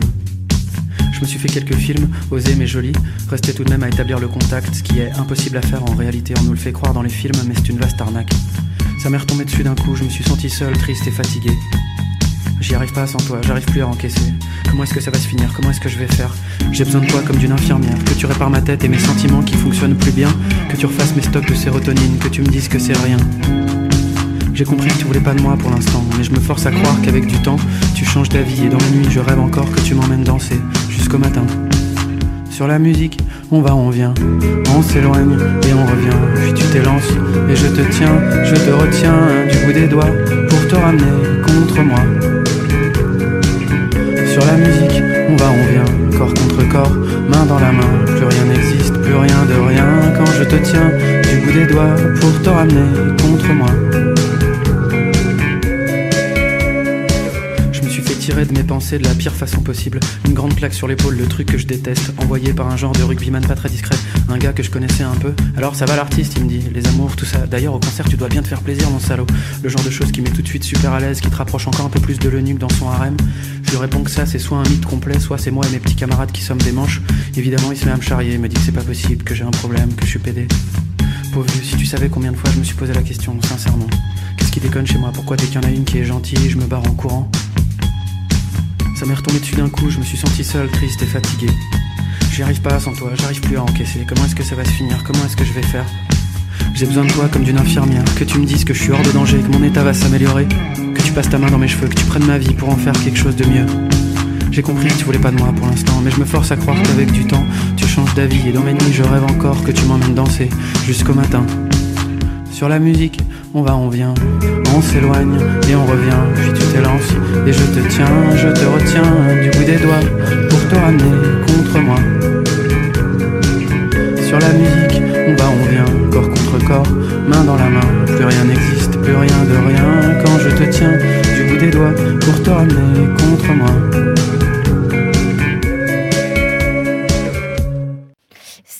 Infirmière du groupe Fauve. Vous êtes toujours dans la mezzanine pour votre émission aux mille et une couleurs culturelles et associatives. Manon, Pierre, Cassandre et Sylvain au micro, nous sommes toujours avec Alexiane Magnin. Je vais pas te demander si ça va toujours, ça fait quatre fois qu'on te pose Est-ce que ça va Non. Euh, oui, on a le droit de dire non, ça ne va pas. Bon, maintenant, avec la réouverture des terrasses et des bars, on va enfin pouvoir un peu. Et des théâtres et, Et des cinémas et des musées. Et Oui des, et des musées, ne, ne, ne, ne Qui sont l'oublions pas. gratuits, en plus. euh. Qui sont gratuits. Ouais, Alors, euh, moi, en fait, euh, on va parler de ton actualité, entre guillemets, mais en fait, euh, c'est vrai que tu as dit plein de petites choses hyper intéressantes avant. Euh, juste te demander, euh, on va commencer par ça. T'es t'es sur quoi comme projet en ce moment? Qu'est-ce qui. Tes horizons? Euh, en ce moment, je bosse beaucoup pour des clients particuliers, euh, notamment qui me demandent de dessiner leur maison, des choses comme ça, qui sont un peu des choses que je fais régulièrement. Euh, et j'alimente ma boutique Etsy, parce que j'ai une boutique Etsy, mais aussi le générateur qui viendrait ouvrir avec la réouverture. Et sinon, j'ai un peu d'autres perspectives. J'ai... Alors, je bosse avec un... euh, un comment dire? Bon, quelque chose un site? Enfin, non, un, un monsieur qui a fait un- une euh, maison de. Bon, ça s'appelle Maison A4. Et en gros, il y a plein d'illustrateurs, illustratrices qui vendent des originaux euh, dessus. Un éditeur? Une plateforme? Euh, non, en fait, c'est un, un- En fait, c'est un, un- Bon, il s'appelle Vincent Poulain et il voulait euh, faire une galerie initialement. Sauf qu'avec le Covid, il n'a pas pu. Donc, en gros, c'est une genre de galerie en ligne Ah où j'ai des originaux dessus, des choses comme ça. C'était très D'accord. mal expliqué, mais voilà. Ah non, moi j'ai Finalement, compris. on a compris. Maison4.fr. Voilà, ok, super. On la mettra en barre de description Ouais, pour voilà. que chacun et chacune puisse le retrouver. Et euh, j'ai aussi été contactée par une petite boutique à Lyon qui s'appelle, qui va se lancer, qui s'appelle Atelier Cobalt, où Super. euh, j'aurai mes illustrations là-bas. Donc petit à petit, euh, l'oiseau fait son nid. Super. Et euh, petite question du coup, peut-être pour des personnes qui voudraient euh, se lancer. Pourquoi euh, Etsy? Euh, est-ce que, je crois qu'il y a d'autres formats qui existent un peu de boutique en ligne. Mm. Est-ce que c'est la plus pratique? Est-ce que c'est la. Je sais pas. euh, Euh, oui, en fait, j'avais commencé sur Ticktail, mais je crois que ça existe euh, même plus maintenant. Ça me dit rien du tout. Ouais, et en fait, ça, ça a été plus une interface de site. En vrai, dans l'idée, j'aimerais bien avoir plus quelque chose qui fait site. Mais Etsy, il y a le côté plateforme, réseau social où des gens peuvent tomber sur ton travail comme ça. Et en fait, c'est plus par mon biais, via Instagram, etc., que, que je communique, mais ça fait un, un petit endroit où les gens peuvent voir euh, tout ce qui est proposé et faire. Et c'est assez chouette parce que ça alimente aussi la création, c'est-à-dire que des fois, je me dis, mais même Instagram, en fait, c'est un peu dans cet objectif-là, c'est de me dire, ah bah tiens, euh, ça me booste aussi et, et ça me motive, et voilà. Ouais, c'est vrai que la connaissance, bah, je crois que c'est vraiment par Instagram que j'ai vraiment Ouais. le plus euh, connu tes illustrations. Ouais. euh, et, euh, euh, même les clients privés ou enfin particuliers ou professionnels, souvent me contactent par ce biais. Et l'idéal serait que j'ai même pas à envoyer de mail. Mais voilà. non, mais ça, c'est quand même. c'est quand même Instagram, c'est une bonne interface. C'est vrai que c'est quand même très facile d'accès, quoi. Genre direct. Oui. Est-ce que tu es sur TikTok? Euh, non, on m'en a parlé récemment, mais alors moi, les réseaux sociaux. En fait, pendant dix ans, j'avais un Nokia euh, à touche. On juge pas, Euh, t'inquiète. Parce que vraiment, tout, tout l'internet et tout, c'était pas vraiment mon truc. Euh, mais en fait, je me suis dit, bon, il faut quand même un moment que je me fasse une vitrine aussi. Et voilà, je suis passée au smartphone. Ouais, c'est vrai que c'est quand même plus Ah. pratique pour partager ton Ouais, voilà, travail. quoi. ça. Et franchement, c'est vrai que c'est- ça marche pas mal. Et ouais, ça booste la créativité. Et euh, j'ai cru voir sur ton Instagram euh, une collab avec de quelqu'un pour faire du tissu ou c'est en cours Oui. Euh, en fait, ma sœur fait euh, de la couture euh, à ses heures perdues. Et on s'est dit que. Et en fait, elle vend bah, des trousses, des tote bags, euh, des chouchous, des, des chouchous comme ça. Des Ah. ça. Et on s'est dit, l'idéal serait qu'on fasse vraiment une collection avec mes motifs. Et ce serait trop bien, on pourrait se faire des. Enfin, et aussi à vendre, mais faire des vêtements, faire des. C'est pas la, première collab que ça. tu fais avec ta sœur. T'as déjà êtes quoi? C'est du kirigami? Ouais, c'est ça. Tu peux me dire ce que c'est? Parce que là, je comprends, j'ai pas bien compris. Je trouve ça magnifique, mais j'ai pas tout à fait compris ce que c'était. Ouais, en gros, c'est euh, un art euh, japonais à la base, c'est un peu un, un pendant à l'origami. Euh, gami, c'est papier, ori, c'est plié, kiri, c'est coupé. Et en gros, en fait, en gros, on fait des illustrations euh, à plat où je dessine et ensuite elle découpe au scalpel. Et en fait, euh, le, on a fait différents formats et le plus grand, ça lui a pris 35 heures de découpe. Mais elle aime bien. Quel Et moi, je suis contente d'avoir quelqu'un pour faire euh, ça. Et à la fin, ça fait des œuvres en papier découpées euh, sympa. Ouais, il y a une question. euh, J'ai vu sur ton Etsy que euh, tu as fait euh, un pins choucroute. Oui. Je l'adore. Mmh. comment t'as fait? C'est un truc. euh, comment on fait les pins euh, comme ça euh? Bah, en fait, ça, j'ai utilisé un site qui s'appelle Awesome Merchandise. Et c'est un site anglais, donc en fait, c'est fabriqué en Angleterre. Ah. Et il faut commander des gros exemplaires. euh, C'est pour ça que j'en ai que un. Parce que sinon, j'aurais fait aussi des béquets au fait. Acheter les pins choucroute, franchement, Ouais. ça m'a fait hurler de rire quand j'ai vu. J'ai dit, mais c'est génial. En plus, ils sont dorés et tout. Mais euh, oui Trop bien. Et euh, du coup, tu parlais de tes, euh, des trucs que tu aimerais faire. Imaginons, là, tu as un budget genre illimité. Et tout est possible. Là, le projet que tu aimerais réaliser qui te tient le plus à cœur. euh, Ouais, alors. Bon, ça dépend aussi de moi parce qu'il faut aussi trouver l'idée et, et- et, voilà, écrire. Mais ce serait, ouais, créer une bande dessinée. Et en fait, on a. En fait, j'ai deux projets de un peu bande dessinée roman graphique. C'est le moment. Euh, Vas-y, on t'écoute. Bon, il y en a un avec ma mère, c'est sur la justice restaurative. En gros, c'est un. Mes parents se sont fait cambrioler il y a quelques années et elle, euh, on lui a parlé de la justice restaurative et l'idée c'est que tu rencontres un cambrioleur, pas le tien mais un, un autre, enfin un auteur de, de cambriolage. Et toi, tu es la victime du cambriolage et vous discutez et ça permet un échange et voilà. Mmh. Et du coup, ça l'a pas mal marqué, euh, tout ça, et, et elle a rédigé un texte où elle mettait en parallèle sa propre vie et la vie d'un auteur de cambriolage, que j'ai illustré, mis en page et tout. Donc, ce serait faire euh, un bel objet d'édition euh, de ça. euh. bon, en fait, il faut trouver une maison d'édition, quoi. Mais... Donc l'objet est déjà fait en fait. Oui, en fait, Ah c'est ouais. fini, il y a une cinquantaine de pages. Ah bah les c'est- maisons, c'est- Il y a plus qu'à. les maisons d'édition qui nous écoutent, il y a une BD Oui, qui cherche une maison d'édition là tout de suite. Ah ouais. Et j'en ai une deuxième aussi avec une amie. où- Bon, là, c'est plus euh, au, au début du projet, mais on l'a depuis des années. Euh, c'est qu'on voudrait faire des bandes dessinées sur les héroïnes de la mythologie. Et on a commencé par Psyché, Psyché, Ouais. Psyché, Yes. dans la mythologie euh, grecque. Un peu de Avec Rome. dans l'idée bah, de mettre euh, les femmes en, en en avant. numéro 1, quoi. Ouais. Mm, mm. Chouette. Il faut. Il faut. On en a, on en a, on en a besoin. Ouais, Et, euh, pour l'identification. et là, les médiums, un médium, je sais pas, euh, je sais pas, t'aimerais faire des trucs en, en gigantesque? Oui. Ah, Oui, là, je pense que je vais bientôt me lancer dans divers projets de fresques et des choses comme ça. Ah Et j'aimerais ouais. vraiment euh, en faire plein. Bon, j'en ai jamais fait pour l'instant, mais je, je me sens bien d'en faire. euh. Donc voilà, mon idéal, ce serait de- d'avoir ça. Et donc tu parles de fresques et ça me fait penser à l'habillage, à l'habillage des villes par des illustrateurs et illustratrices. Et euh, sur Strasbourg justement, il y en a, je crois qu'il y en a un qui tourne en ce moment beaucoup. euh, euh, avec des, des œuvres d'art sur des, boîtes, des boîtes aux Co- euh, lettres. des, Color urban. euh, C'est art. ça. Mm. Est-ce que donc toi tu, es, tu, tu te verrais aussi là-dedans un peu? Ouais, j'aimerais beaucoup euh, travailler avec eux. Super. Faut que je leur en parle. Mhm. et voilà. Et sinon, bon, autopromotion. Vas-y, vas-y, c'est le moment. Euh, le 12 juin. Alors là, c'est sur différents supports. En fait, j'aime bien voir mes illustrations sur différents supports. Et là, ce serait sur de la peau. Euh, je vais faire une collaboration avec un tatoueur euh, oh. oui. Euh, de chez Tinta. Et c'est Acide Amer, euh, il s'appelle, c'est un, un pote. Et en gros, le 12 juin, on va faire un flash day. Donc euh, les gens pourront Trop bien. se faire tatouer mes illus chez lui. Il y, a- de grandes chances que tu me vois, je pense. Ouais. Parce que je meurs d'envie de me faire tatouer depuis un certain temps et j'ai trouvé de voir un petit flash euh, Ah genre oui. sur l'épaule. Pour moi, ce serait incroyable. Ça veut dire que quelqu'un a à vie euh, ton dessin sur sa peau. Mhm. Ah, c'est beau. C'est Ouais. beau.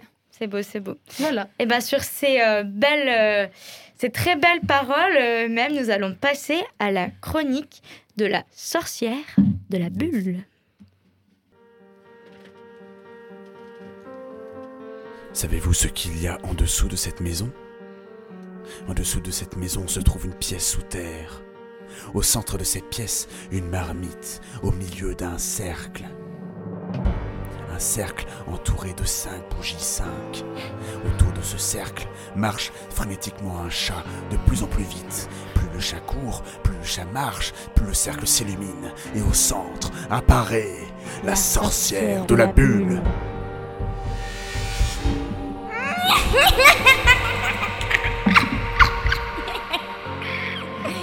Bienvenue dans mon laboratoire d'expérience.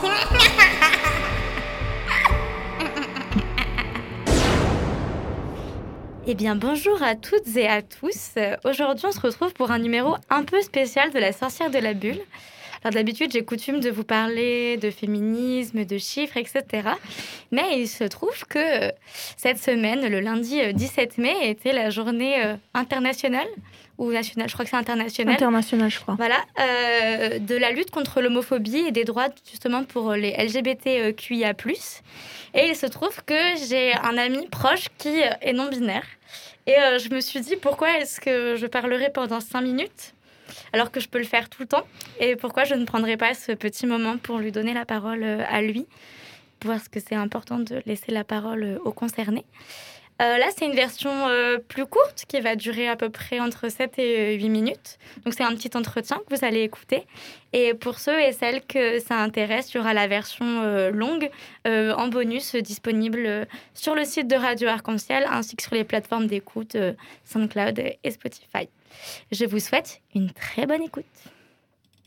Que du coup, c'était quoi? C'était euh, bah, juste avant le Covid. Donc, bah, on va peut-être commencer par là, genre chronologiquement. Ouais, bah, on peut, du coup, ta jeunesse, du coup, on Voilà. peut parler de... Parce que du coup, effectivement, c'était bah, du coup juste avant le, le début du, le début du Covid, en fait, le moment où ça a vraiment commencé.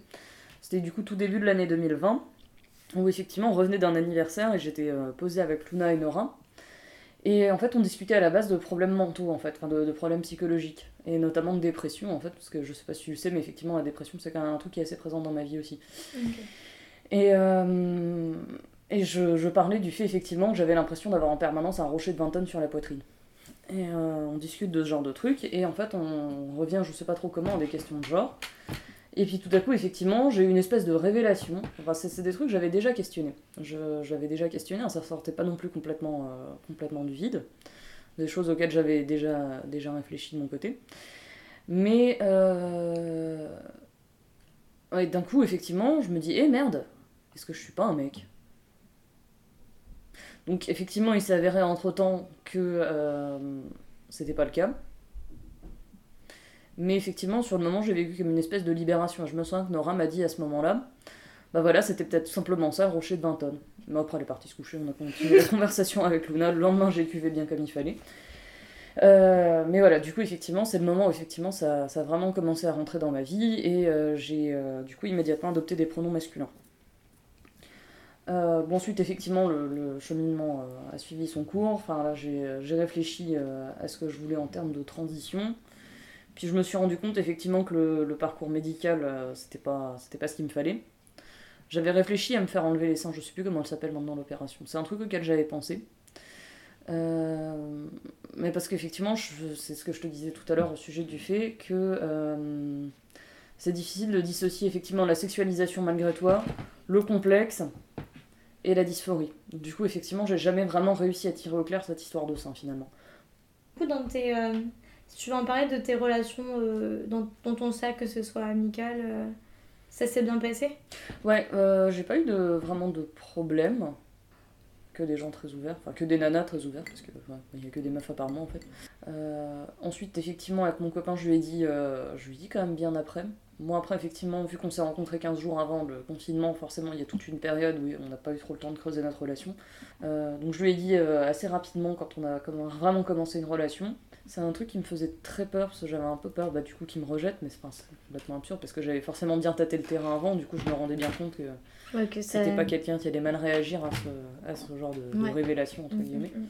Et euh, ouais, il le vit très bien. Il a eu un petit temps d'adaptation, euh, enfin en termes, euh, en termes de genrage et de choses comme ça. Et puis ouais, ensuite, effectivement, il y a la famille. Donc ça, c'est ce que je te disais tout à l'heure, ça me paraît un peu plus touchy. Euh, bon, parce qu'effectivement, je... mes rapports avec mes parents sont vraiment améliorés euh, là depuis ces dernières années. Donc ouais, même si de ce côté-là ça va mieux, effectivement, j'ai un peu, euh, un peu peur de me jeter à l'eau. En même temps, je pense que t'es pas. T'es pas. C'est pas, c'est pas, pas obligé en fait. enfin, c'est pas une obligation quoi, on peut le dire, le, c'est pas- Oui, voilà. le dire n'est pas une obligation. pas une obligation. voilà, c'est ça, tu le fais si tu te sens à l'aise, quoi. Bah, tiens, on va parler du féminisme. Alors, parlons de féminisme. Je pense que, un- je pense que ça fait partie. De- Ouais. De, de, de- bah justement, centralement, c'est partie l'un des plus gros points de désaccord entre les féministes, Mmh. euh, entre les féministes. Euh, celles qui sont trans inclusives et puis celles qui ne le sont pas. Voilà. Ouais, c'est ah, assez compliqué à, à gérer, en fait. Euh, Finalement, ouais, je... ah, J'ai appris des trucs, en fait, euh, sur les TERF récemment, bah, grâce à une vidéo de la fameuse Ouais. qui avait fait un entretien, je pense que tu l'as vu, euh, avec une autre meuf, j'ai euh, j'ai oublié son nom.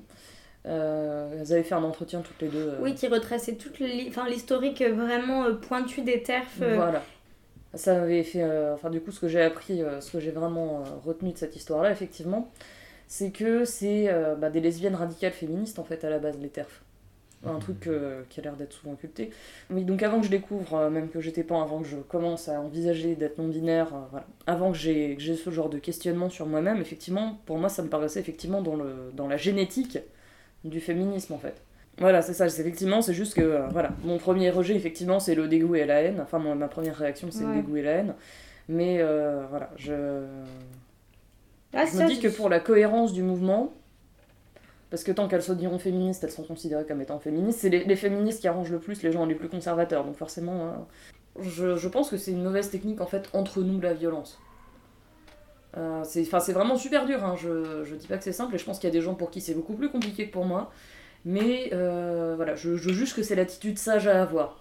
Et l'autre question que je me, je me posais, c'est euh, qu'est-ce que toi, quand, euh, quand t'as des gens qui te comprennent pas en face de toi, ou enfin, je vais parler pour ceux qui veulent bien faire l'effort de Ouais. comprendre, qu'est-ce que c'est les choses que t'aimerais dire, tu vois?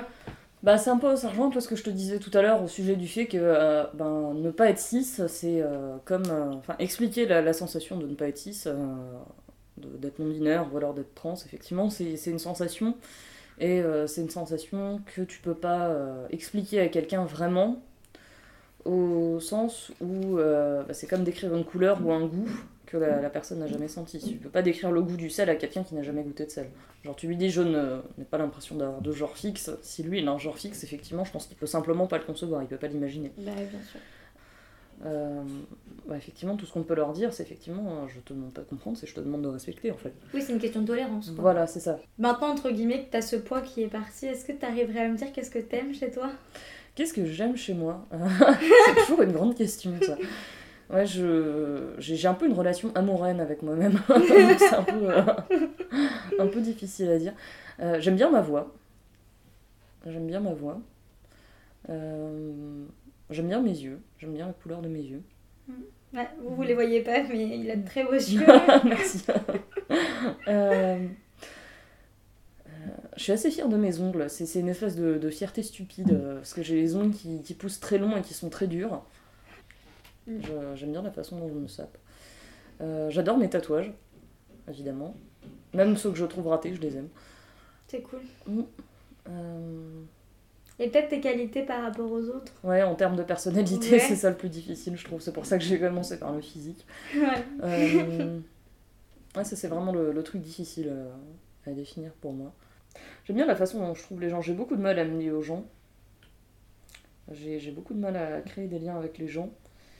Euh, et je le vois comme une force. Parce que finalement, effectivement, quand j'arrive à me lier à quelqu'un, généralement, ça veut vraiment dire quelque chose.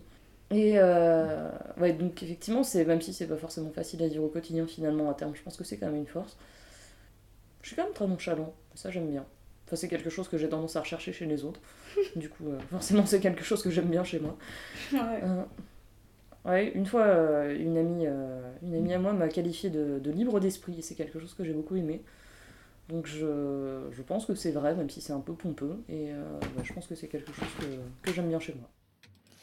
Voilà, merci d'avoir écouté ce petit entretien avec euh, cette amie.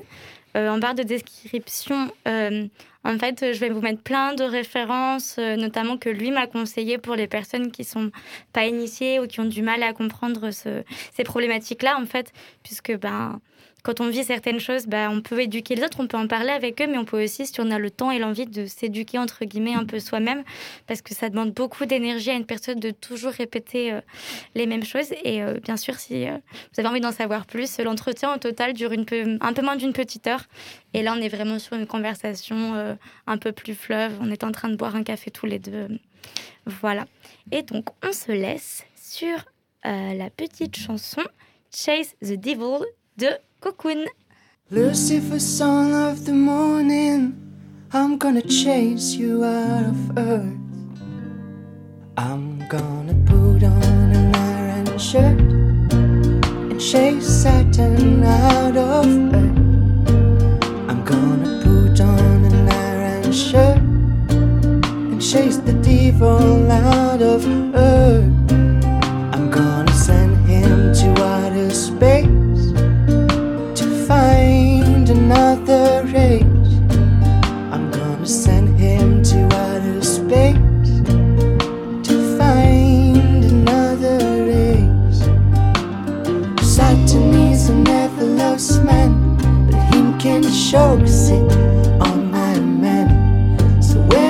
Check him, a blessing hand, and if him slip,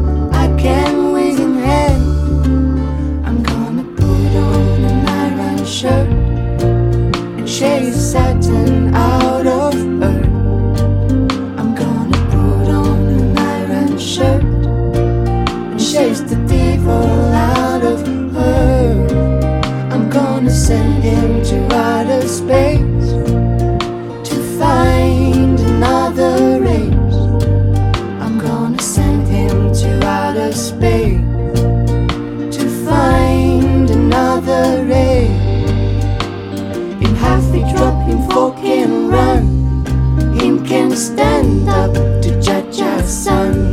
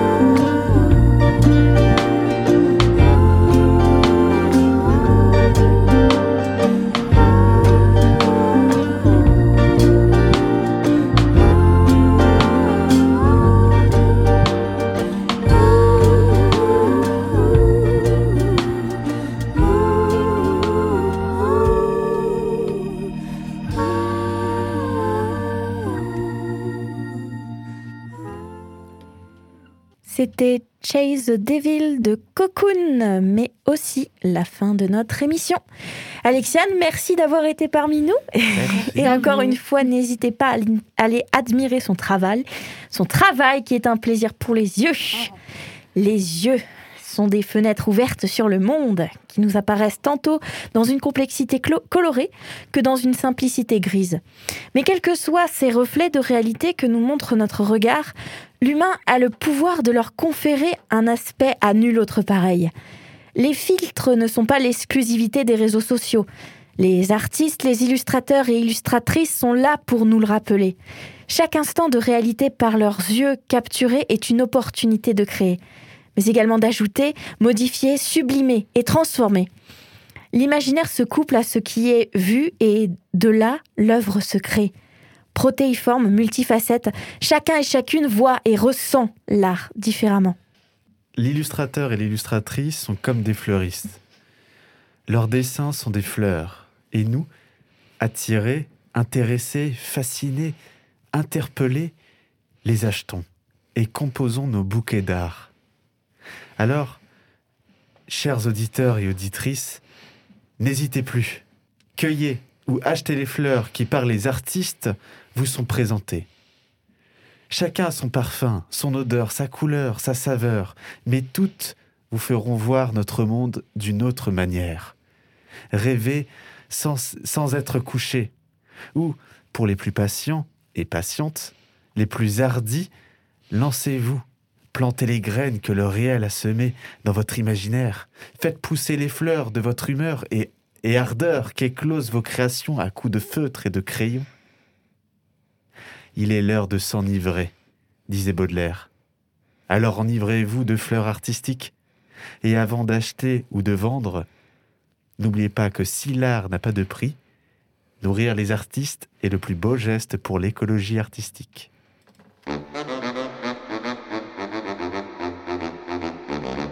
Mezzanine? Mezzanine? Mezzanine? Mezzanine Expérience, Scène. culture, Schizophrénie. Camoulox, Bière. Invité. Épaule. Bienvenue sur Mezzanine